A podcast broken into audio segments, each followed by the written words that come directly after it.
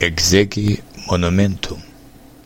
Я памятник себе воздвиг нерукотворный, К нему не зарастет народная тропа. Вознесся выше он главою непокорной Александрийского столпа.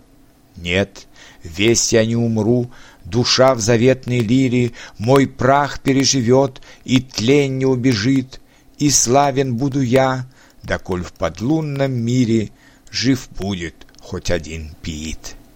Слух обо мне пройдет по всей Руси великой И назовет меня всяк сущий в ней язык, И гордый внук славян, и фин, и ныне дикой Тунгус, и друг степей калмык. И долго буду тем любезен я народу, Что чувства добрые я лирой пробуждал, Что в мой жестокий век восславил я свободу И милость к падшим призывал.